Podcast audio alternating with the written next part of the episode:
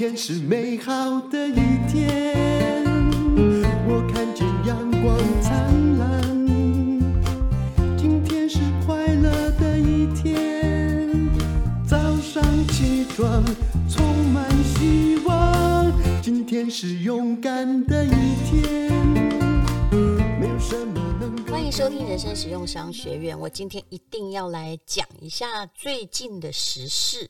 有一个新闻，大家可能不是很在意，觉得是别人公司的事情。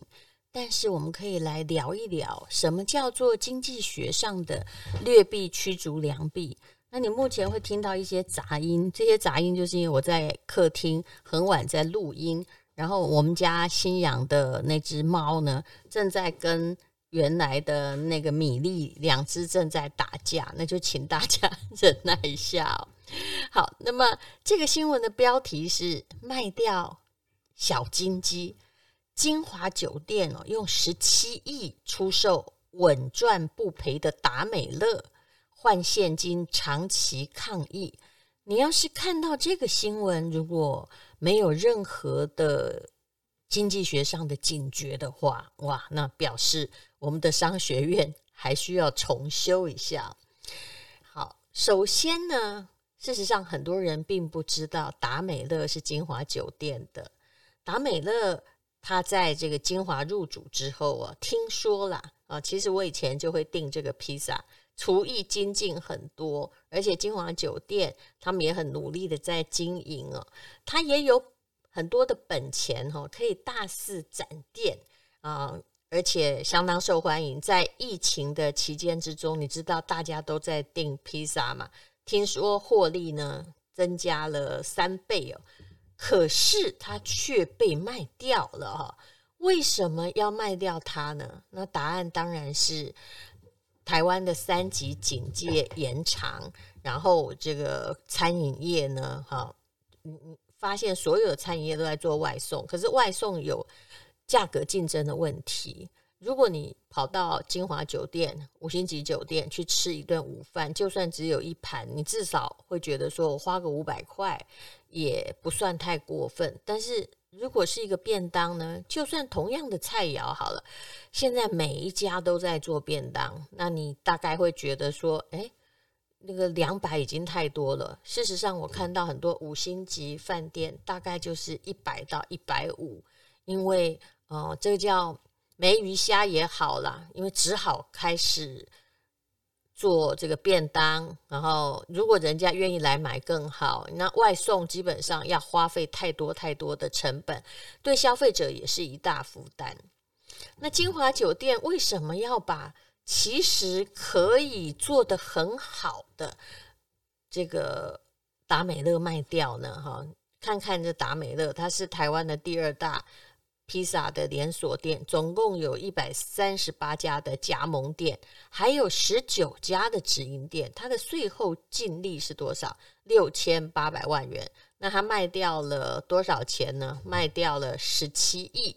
那会在签约的九十天之后交割。为什么要卖掉金鸡母？现在看起来达美乐是金华酒店最会赚钱的一个机构，其他的恐怕要等解封。我想我们必须要从一个很现实面来谈，也就是目前的三级警戒，可能金华酒店哦，不管它再怎么厉害，我知道它现金流也算是所有的饭店里面流的最多、最健全的。可是不知道会多久，万一像德国这样一封起来七八个月，像加州这样一封起来一年多，那该怎么办呢？那么多的员工，服务业是受到最多损害的。那如果你说政府可能会给补助啊，我。那你就不是做生意的人哈。我们做生意的人其实都明白，要等到这个政府的补助，很像庄子的那个故事，也就是有一只鱼，它在路中间，它在一个小水坑里，太阳很大，它快晒死了。它跟庄子说：“你可不可以给我一些水呀？”庄子说：“哎呀，我现在很急呀，等我回来的时候，我再给你一大堆水哈。那行不行呢？哈？”或者是我把一个一整个河流哈，来这个河水引过来来救你。这只鱼就说：“我现在都快死了，我哪里等得到你回来呀？”其实现金流就是这个样子，尤其是服务业。那呃，在我的猜测是这个样子，也就是金华酒店必须做出抉择，卖掉目前还可以赚钱、稳赚不赔的达美乐。那其实这显示我们的观光产业的确也是快要断气了。那连这种可以有现金流，而且目前很夯的最好的家产来卖的话，那也就是换现金来求生存，就好像你要把现金好像换出了一些油，否则天上的飞机没有油也就会掉下来，就是这个意思。我们都会说要留现金流，那一般的家庭的现金流大概会留三个月到六个月，你觉得很够吗？其实我觉得是不够的。虽然我没有很喜欢留现金，因为我知道通膨非常非常的严重，会把你的现金吃掉。可是家庭的常备的就日常生活费用，假设你们家一个月要花五万的话，我一直觉得留个一整年甚至两年都不离谱。这种现金是一定要留的，因为那是生存要用的现款。尤其遇到这个疫情，谁都没想象，所以。以前我们的教科书上就会说啊，你通常一般店里只要留三个月就可以了。现在来看，三个月对于世界各国的公司而言，根本完完全全都不够。我想要由这个例子来谈一谈我们常常说的劣币驱逐良币的概念。当然，有关于我刚刚讲的这几句话，如果你真的要研究起来，也有赞成的，也有反对的，因为它并不适用于所有的状况。可是，常常在我们的日常生活中出现。晶华酒店卖掉达美乐，卖掉他们最赚钱的，但剩下的呢，很可能是比较不赚钱，可是跟这个集团在一起历史比较悠久的。那我不能说它是劣币驱逐良币，但无疑的，它是卖掉了金鸡母，留着一些比较不赚钱的。这种状况常常会出现在我们的股票账户里面，也是这样的。我自己很有经验了，有赚钱的你就把它卖掉了，因为你能卖的就是赚钱的。但是留在那个股票账户里那些啊千年不死的名单，有的连壁纸都一直留着。啊，我曾经有壁纸那种股票，就它已经下市了，然后一直放在那里。我还曾经问过那个证券公司说：“请问我可不可以把它删掉？”他说没有办法，它就在那边。当然，最近我后来一看，它就不见了啦。可能就是它要过了很久的一段时间，哈，就是要根据某些法令，它才会从你的账户里面消失。每个人都跟我一样，也就是，呃，很多人就是以前很积极主动选股的人，就会发现好的你都卖掉了，比如台积电，你赚两成你卖掉了，啊，那呃航运股，嗯、最近很夯，可是你也没有赚到目前的价格，就赚了一些，套了很久，赚了一些，很高兴就把它出掉，那留在你账户的是什么呢？都是那些已经损失了三分之二、损失了二分之一那些劣币。那么劣币驱逐良币，其实在我们的生活中哦，也常常会出现。有时候哦，这个就我我应该怎么解释呢？有时候在感情之中也一样，一个女生她很会挑，长得很漂亮啊，个性当然就比较挑剔一点，东挑西挑，东挑西挑，结果好条件的呢都走了。那留下一个什么？留下一个，呃，条件不是那么好，但忍耐力比较高的，这也叫劣币驱逐良币。好，那我们来讲劣币驱逐良币，它刚刚开始发现的历史，了解一下背景就好了。这是在古罗马的时代哦，人们呢会私自从这个金银上面削一小角，然后把这个货币当成买卖的媒介哈。那么这个蛮有趣的，就是这个金币、银币，因为反正它看起来都是一个嘛，那它本身的贵金属的含量呢，就会慢慢减少，然后货币的价值也会变小。久而久之，人们很快的就会发现，市面上的这些金币呀、银币呀，越来越轻，因为有价值的部分不断的被人偷偷消掉了。那么呃烂的货币就一直都留在市场上啊。那后来呢，各位有没有看过那个钱币？我们现在的十块钱、五十块旁边边缘也有一些锯齿刻纹，有没有？听说呢，呃，这些哈，就是从很早很早以前开始，为了要嗯，让你感觉到，如果货币边缘的这科文被错平的话，人们就知道说，哦，有上面的金或银呢被削到，被削掉了一下了。哦，虽然它还是圆的，但是它没有锯齿啊。我想就是这个意思。那么劣币驱逐良币的论调，后来就被运用在经济学了。那么人们常常把这个法则哦来指，就是我刚刚说的，价值不高的东西哈，就是反而是在流通的；那价值比较高的东西，反而呢就不见了。有时候是因为价格的关系，比如说呢，你会发现，哎，谁发明了一个很好的新产品，可是呢它很贵，它可能要一万块钱，然后有人来仿冒它，哎。他因为仿冒不必付研发的费用，他可能一个只卖八百，后来市面上就全部都是这种仿冒品，那这就是货币的延伸啊。当然，后面所说的这些都不是学术性的，而是发生在我们人生里面常常可以看到的现象。你常常把有价值的东西卖掉了，然后把没价值的留起来。等你一摊开账本来看，哎呀，怎么全部都是没有价值的东西？有时候呢，房子会比较好一点。为什么？我们必须平心而论，很多人一辈子到最后就只赚了他住的那间房子，因为他还在占用它，所以他卖不掉。否则，常常我们手上的所有的投资的状况就是，越有人要的。涨得越多的，越让你觉得哦，我赚钱了，那你就把它卖掉。然后那些卖不掉的，当然全部都是烂货。那对于这些卖不掉的烂货，到底该怎么办呢？嗯，我们通常在商学院里面呢，会有一种就是我们要把这些烂货打掉，要打掉这些。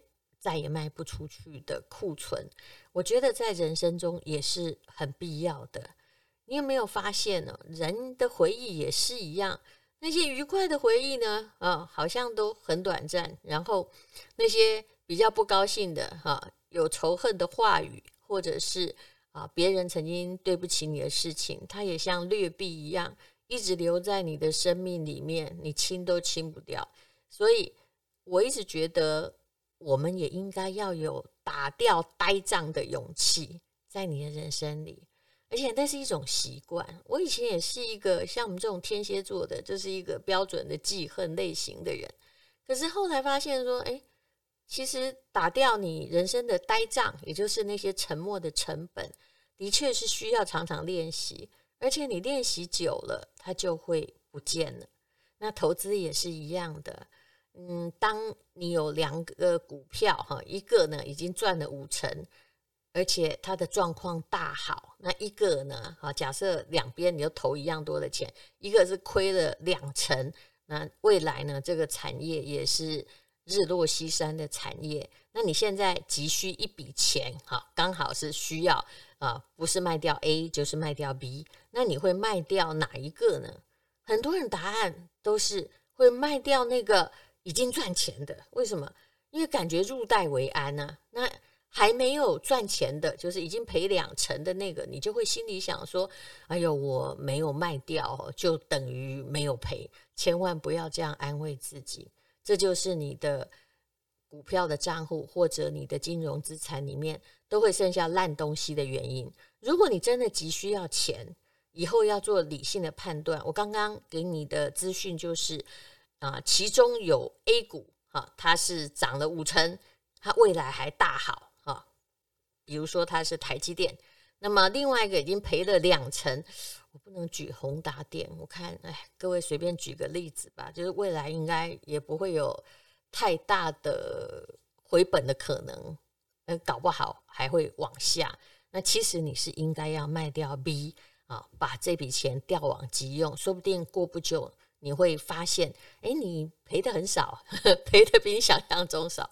我自己曾经有这样的状况，我曾经投错过一个太阳能的股票，是美股。那当然也都是看记者写的，反正记者写说它有前途的时候，我是劝大家不要去买，呃，因为呃，通常就是这些自认为有前途或需要有前途的公司，很会发消息。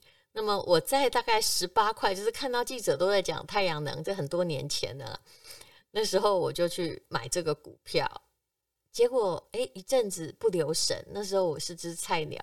到了九块多，我心想：什么？我买的时候真是历史最高点啊！我当时哎，就想到了，人生不能用劣币驱逐良币，不能让我的股票账户里面剩下的全是这些烂东西啊！我是狠狠的把它卖掉。结果后来呢，呃，大概再过了半年，我发现它现在下市了。我会发现它变成一块多美金的时候，我好高兴哦，因为我至少在一半的时候杀掉它，而没有留到后来等它死。其实留着劣币一直在等它死，是我们的不喜欢，但是却会常做的事情。我记得有一个股票的，呃，它应该是一个指数型的基金吧。一直到他本来十块钱，后来变成一块钱，到他下市，呃，就是要还钱给你，而且只是还十分之一的钱给你的时候，台湾大概有五万多个人都没有去办理任何卖掉或赎回的动作，因为可能他们已经太伤心了。当然，不可能五万个人都忘记，对不对？而是因为大家一直都对于劣币心存希望。所以，呃，我们的基本的理性概念就是，有时候你要卖掉，不是要卖掉你已经赚钱了，留你赔钱的，而是你应该要卖掉那些将来没有益处的。好，那么我们再回过头来想想，如果你是金华酒店的总裁的话，你要卖的是什么呢？当然呢，他其实没有选择，很可能只有达美乐现在有人要出价买。那其他的业务部门，就比如说饭店，现在不可能有人去买饭店，当然他们也不要卖啊，所以这个是一个不得已的选择。可是啊，就不得已的选择，并不是最佳或最适合的选择。那通常卖掉的时候，也是因为现金流撑不下去的，必须做的决定。至于他们有这样的勇气，我们也感觉到非常非常的佩服。谢谢你收听人生使用商学院，千万不要让你的人生保险箱里面充满了一堆劣币、烂东西留下来，好东西都卖掉。今天是快乐的一天，早上起床充满希望。天是勇敢的一天，没有什么能够将我为难，今天是轻松的一天。